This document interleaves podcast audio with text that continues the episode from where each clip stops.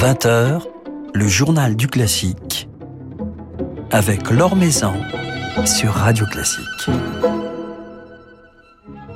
Bonsoir à tous. Nous nous glisserons ce soir dans les coulisses du théâtre des Champs-Élysées où se répète en ce moment un spectacle qui s'annonce truculent, plein de fantaisie, un diptyque associant deux brefs ouvrages, le Rossignol de Stravinsky et les Mamelles de Tirésias de Poulenc, Olivier Pi qui en signe la mise en scène et Sabine Devielle qui chante les deux rôles titres seront à notre micro tout à l'heure.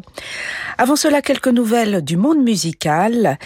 Fin de l'aventure pour les BBC Singers, le célèbre chœur de chambre de la BBC, qui s'apprêtait à fêter l'année prochaine son centenaire, qui est lié à tant de créations d'œuvres de Britton, Tippett et même Poulenc, devra donc mettre fin à ses activités dès le mois de juillet une décision prise par la BBC qui permettra, selon la BBC, d'investir des ressources dans un plus grand nombre de groupes vocaux à travers le Royaume-Uni.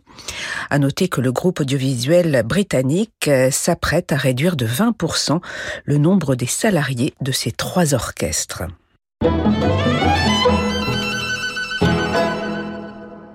Le théâtre de la Monnaie à Bruxelles poursuit son soutien au peuple ukrainien et organise ainsi un nouveau concert de solidarité le 22 avril, avec au programme une œuvre symbolique, la troisième symphonie de Reinhold Glier, qui fait référence dans son titre à Ilya Mouromets, guerrier légendaire qui servit le prince de Kiev. La façade du théâtre de la Monnaie, illuminée chaque nuit depuis des mois aux couleurs du drapeau ukrainien, affiche désormais une image géante du théâtre de Mariupol complètement détruit après un raid aérien et alors que des centaines de personnes s'y étaient réfugiées.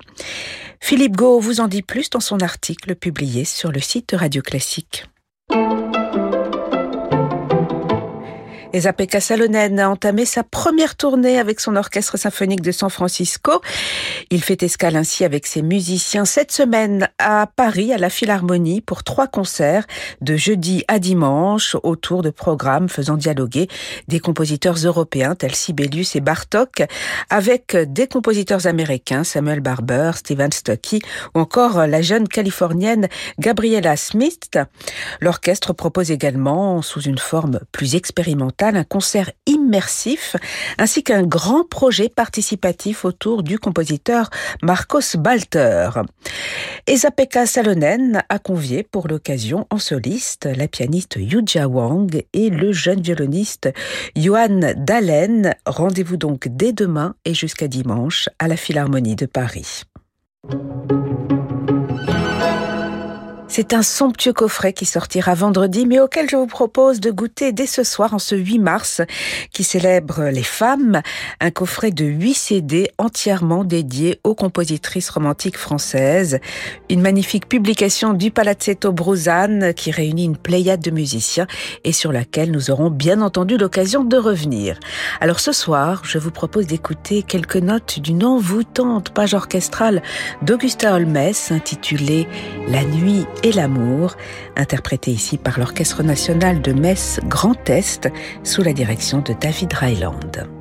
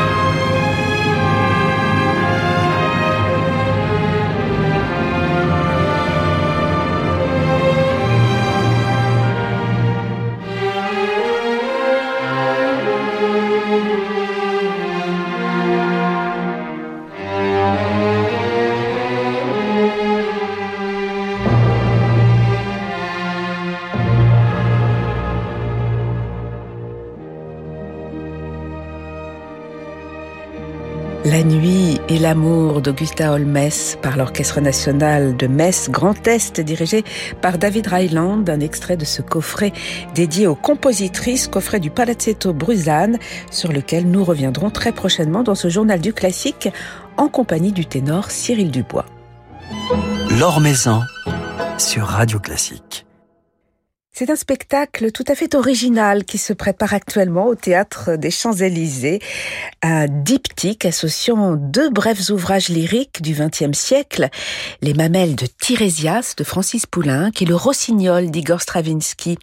Un spectacle à découvrir du 10 au 19 mars qui a été confié à Olivier Pi, Olivier Pi dont on connaît l'amour pour l'œuvre de Poulenc, lui qui a signé au théâtre des Champs-Élysées justement deux sublimes productions des dialogue des Carmélites ou de la voix humaine euh, pour laquelle il avait même écrit une suite point d'orgue avec le compositeur Thierry Esquèche.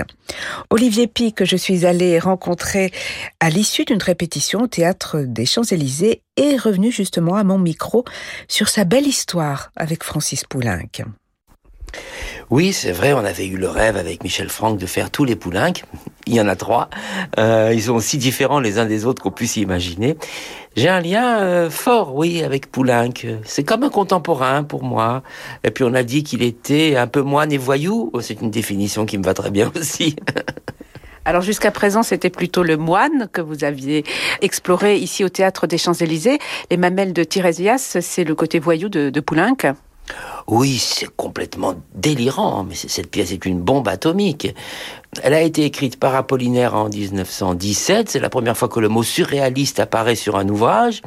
Et puis, euh, Poulenc la transpose et, en fait un opéra à la fin d'une autre guerre, à la fin de la Seconde Guerre mondiale.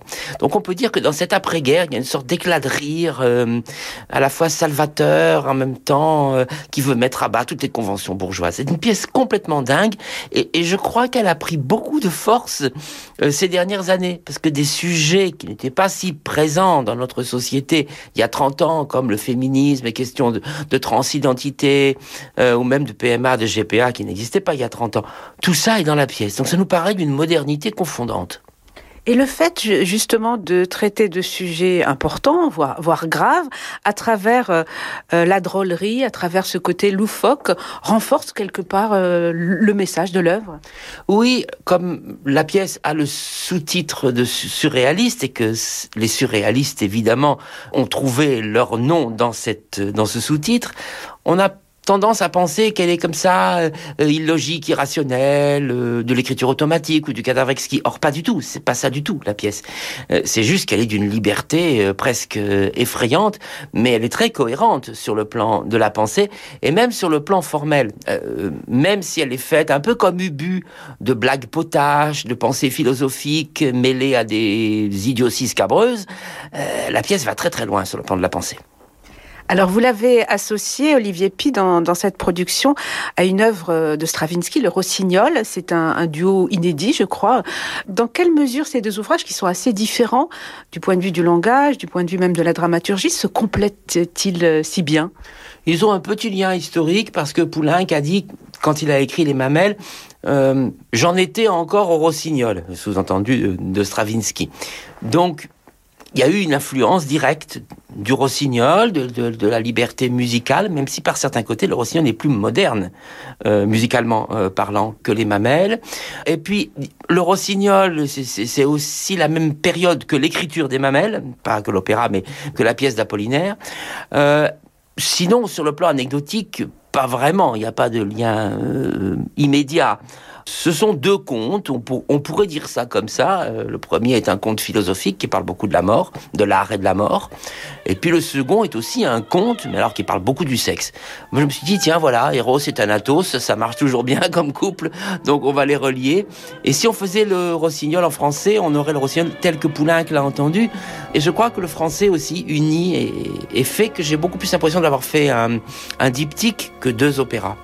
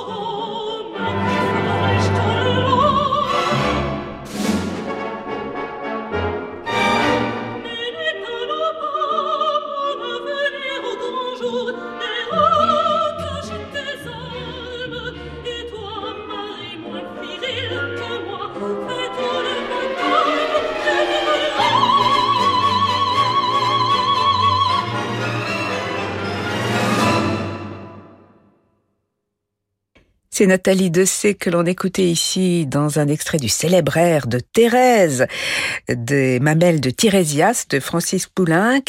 Ces mamelles de Tirésias couplées au rossignol de Stravinsky qu'Olivier Pi a imaginé pour ce spectacle au théâtre des Champs-Élysées comme une seule et même œuvre. C'est ce qu'il m'a confié. On l'écoute. Eh bien, je trouve ça assez inspirant de se demander comment euh, les deux pièces vont jouer en miroir.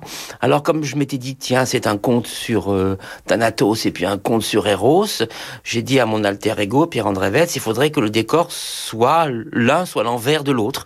Et on s'est amusé euh, avec cette idée de, de, jouer en quelque sorte deux fois la même pièce, mais une fois de dos et une fois de face. le rossignol dans les coulisses d'un théâtre presque éteint, et puis les mamelles de l'autre côté c'était une sorte de jeu euh, intellectuel. D'ailleurs, on s'est beaucoup amusé avec les avec les artistes aussi pour euh, pour inventer cette mise en scène avec cette contrainte, mais cette contrainte qui était très fructueuse, euh, avec laquelle on, au contraire, on a eu beaucoup de plaisir. Oui, puisque chaque artiste incarne un, double personnage. Il a fallu unifier chacun des personnages. Ça n'a pas été compliqué? Ah oui, c'était très compliqué, mais c'était très amusant aussi. Euh, penser que, par exemple, le correspondant des Mamelles, qui est un journaliste un peu farfelu, est aussi le pêcheur euh, du Rossignol. Euh, mais ça a créé beaucoup, de choses, beaucoup de sens. Euh, penser que la mort et la vendeuse de journal, c'est le même personnage, et là, c'est pas tout à fait insensé. Et puis penser surtout que ce personnage de de, Thérèse qui devient Thérésia, c'est aussi le personnage du Rossignol et que le mari c'est l'empereur. Euh, ça crée une sorte euh, de fable euh, sur ce couple dont on voit deux fois deux fois l'histoire, mais on ne sait pas bien dans quel sens. D'ailleurs, peut-être que une des histoires est le passé de l'autre. En tout cas, ça a provoqué beaucoup de rêveries.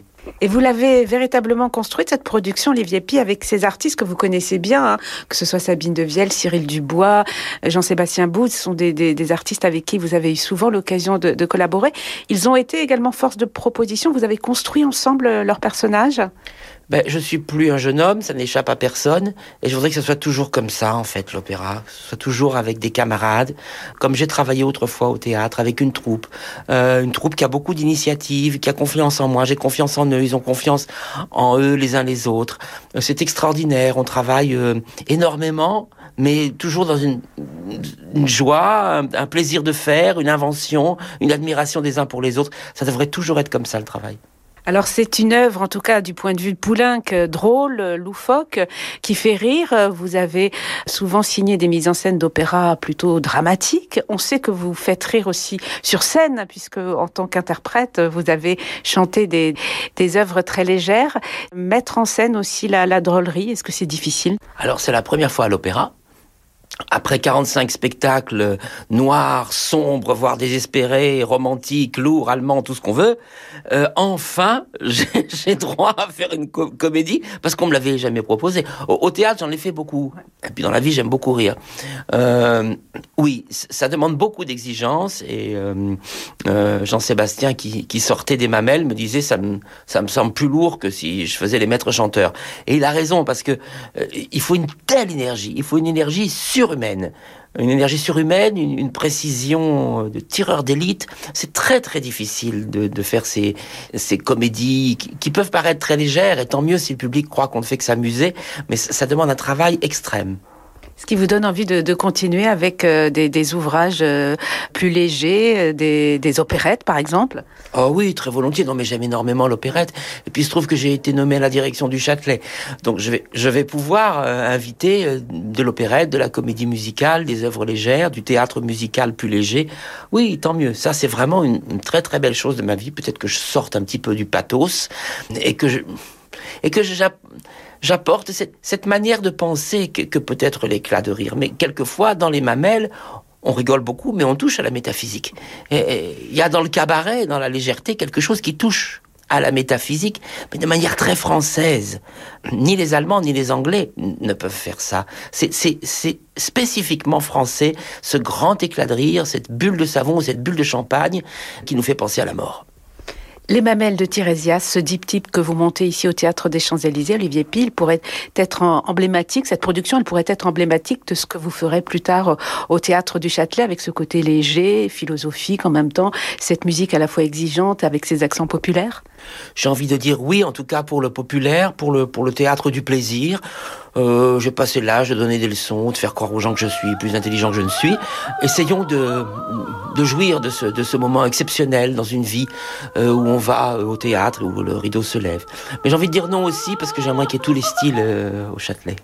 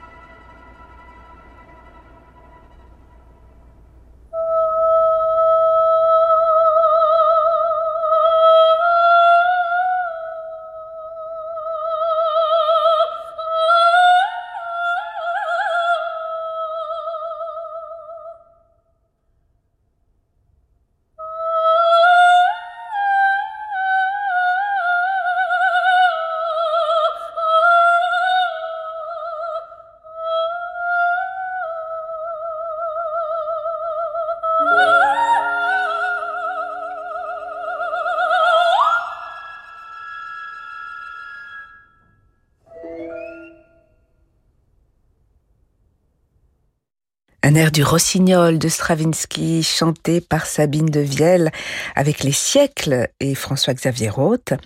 Sabine de Vielle qui chante justement le Rossignol mais aussi Thérèse dans ce diptyque du théâtre des Champs-Élysées avec François-Xavier Roth et les siècles dans la fosse. Alors Sabine de Vielle fait ici une double prise de rôle même si elle s'était déjà plongée dans l'œuvre de Stravinsky à l'occasion de cet enregistrement, comme elle me l'a raconté.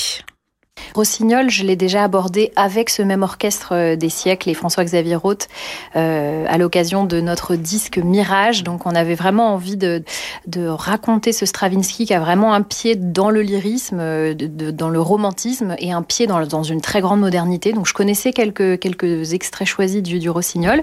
Et puis les mamelles de Tirésias, je pense que toutes les sopranos qui nous écoutent ont déjà chanté ce fameux air de Thérèse, qui est un air, de, je dirais presque un air d'audition qui est très souvent donné parce qu'il est plein de piquants et de, théâtre. Donc j'avais uniquement chanté cet air, mais je suis très heureuse de découvrir ces œuvres euh, dans leur ensemble et surtout de les mettre en dialogue l'une avec l'autre. Oui, puisque le challenge d'un diptyque, en plus un diptyque inédit comme ce, celui-ci, c'est d'unifier quelque part euh, ces deux rôles, le rôle du Rossignol et le rôle de Thérèse, de, deux rôles de personnages complètement différents. Comment fait-on pour passer de, l'un à l'autre et puis pour euh, garder quelque part la même identité, puisque dans cette euh, production, dans cette mise en scène d'Olivier Pisse, c'est le même personnage?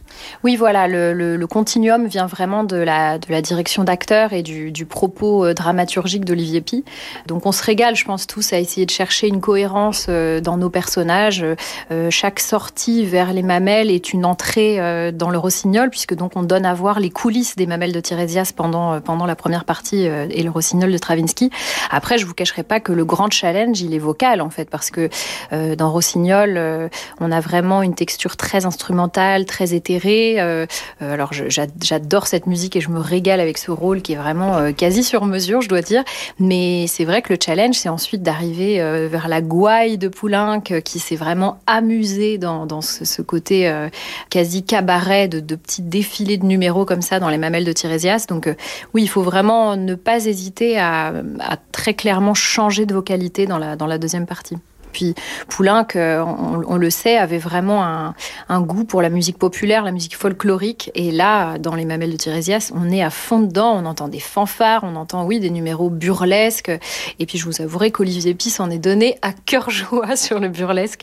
Donc, même scéniquement, on a des petits pas de danse, on a des interactions qui sont vraiment euh, quasi grossières. Enfin, et c'est génial à jouer. C'est vraiment super. Alors, vous avez dans cette production, euh, Sabine Devielle, de, de sublimes costumes. Il y a beaucoup de, de, plumes.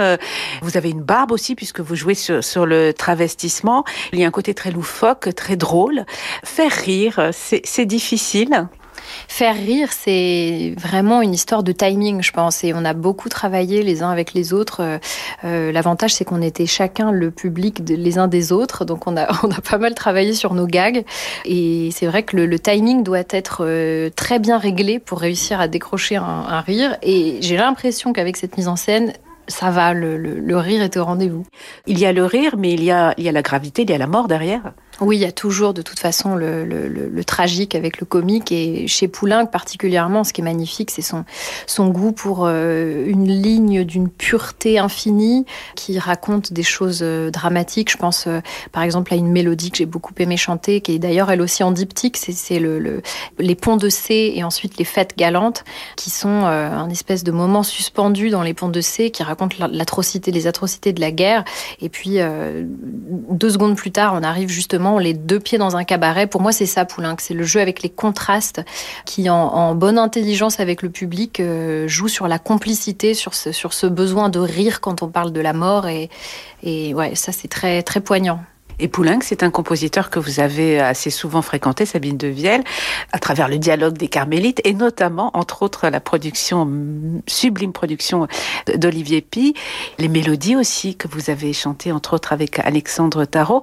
Vocalement, c'est euh, une écriture, celle de Poulenc, qu'elle soit dramatique, légère ou drôle, avec laquelle vous vous sentez particulièrement bien. Ouais, j'ai beaucoup d'affinité pour son travail euh, harmonique. Et puis, euh, euh, que ce soit dans le rôle de Constance ou dans celui de Thérèse ici, il avait vraiment un goût pour les voix françaises. Et il, avait, il, composait vraiment pour ce qu'il avait sous la main. Et quand on entend, oui, le piquant qui est demandé pour, pour certaines lignes de, de, de soprano, je me retrouve vraiment dans, ce, dans, cette, dans cette musique. Ouais. Et alors vous êtes dans cette production entouré de chanteurs que vous connaissez bien, comme euh, Cyril Dubois, Laurent Naouri, d'un chef d'orchestre avec qui euh, vous avez souvent chanté, euh, François-Xavier Roth, d'un metteur en scène, Olivier Pic, que vous connaissez aussi. Il y a une forme d'émulation supplémentaire? Oui, la camaraderie est vraiment le mot d'ordre depuis le premier jour au studio. on est très heureux de se retrouver tous les matins. C'est une, vraie récréation concentrée, concentrée sur le projet. Donc donc euh, ouais, c'est un vrai, un vrai grand moment d'amusement, ouais. Et puis une production qui représente de, nombreux défis, scéniquement, dramatiquement, vocalement. C'est une production difficile? Oui, c'est difficile. Je me, demande, euh, il me tarde de savoir ce que le public du Théâtre des Champs-Élysées en aura pensé. Au niveau mise en scène, on, en rit avec Olivier Pi parce qu'on on, se rend compte du grand écart que ça représente avec sa production euh, magnifique et graphique euh, des dialogues des Carmélites. mais je pense que c'est très cohérent avec la musique de Poulenc et son amour pour les grandes et les petites choses. Euh, donc là, on est vraiment dans du, de la démonstration, euh, parfois on dirait presque de la bande dessinée. Enfin, c'est très, euh, c'est très donné à voir, c'est très cru par moments. mais je pense que Francis Poulenc aurait, aurait adoré ça. Bonne hâte de découvrir. Merci beaucoup, Itoy Toy Toy. Merci, je prends.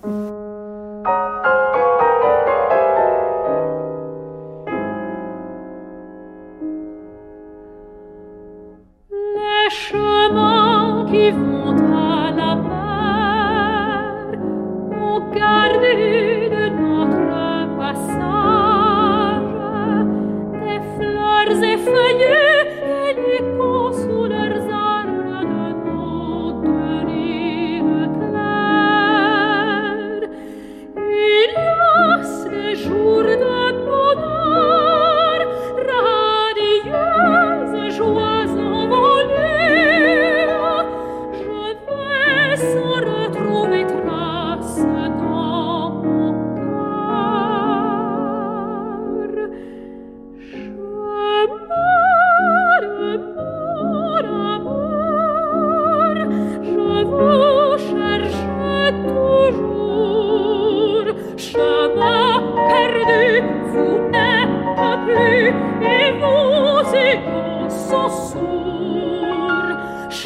Eternité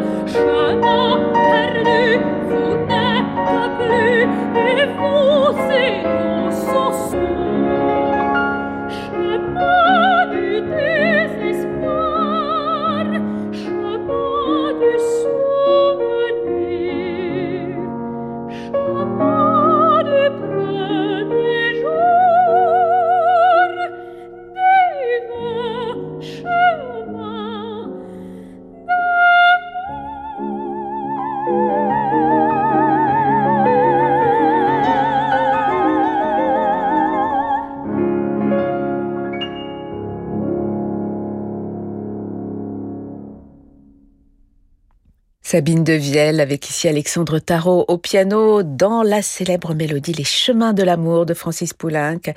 Sabine de Vielle qui partage l'affiche avec euh, Cyril Dubois, Chantal Santon-Jeffrey, Laurent Naouri, Jean-Sébastien Bou ou encore euh, Lucille Richardot de ce diptyque Le Rossignol, les mamelles de Tirésias, dirigé par François-Xavier Roth à la tête de son orchestre Les Siècles et dans la mise en scène d'Olivier Pi c'est au théâtre des Champs-Élysées du 10 au 19 mars. Voilà, c'est la fin de ce journal du classique. Merci à Baptiste Dupin pour sa réalisation. Demain, nous nous intéresserons aux actions des jeunesses musicales de France avec son directeur qui sera notre invité. Mais tout de suite, je vous laisse avec Francis Drezel. Très belle soirée à l'écoute de Radio Classique.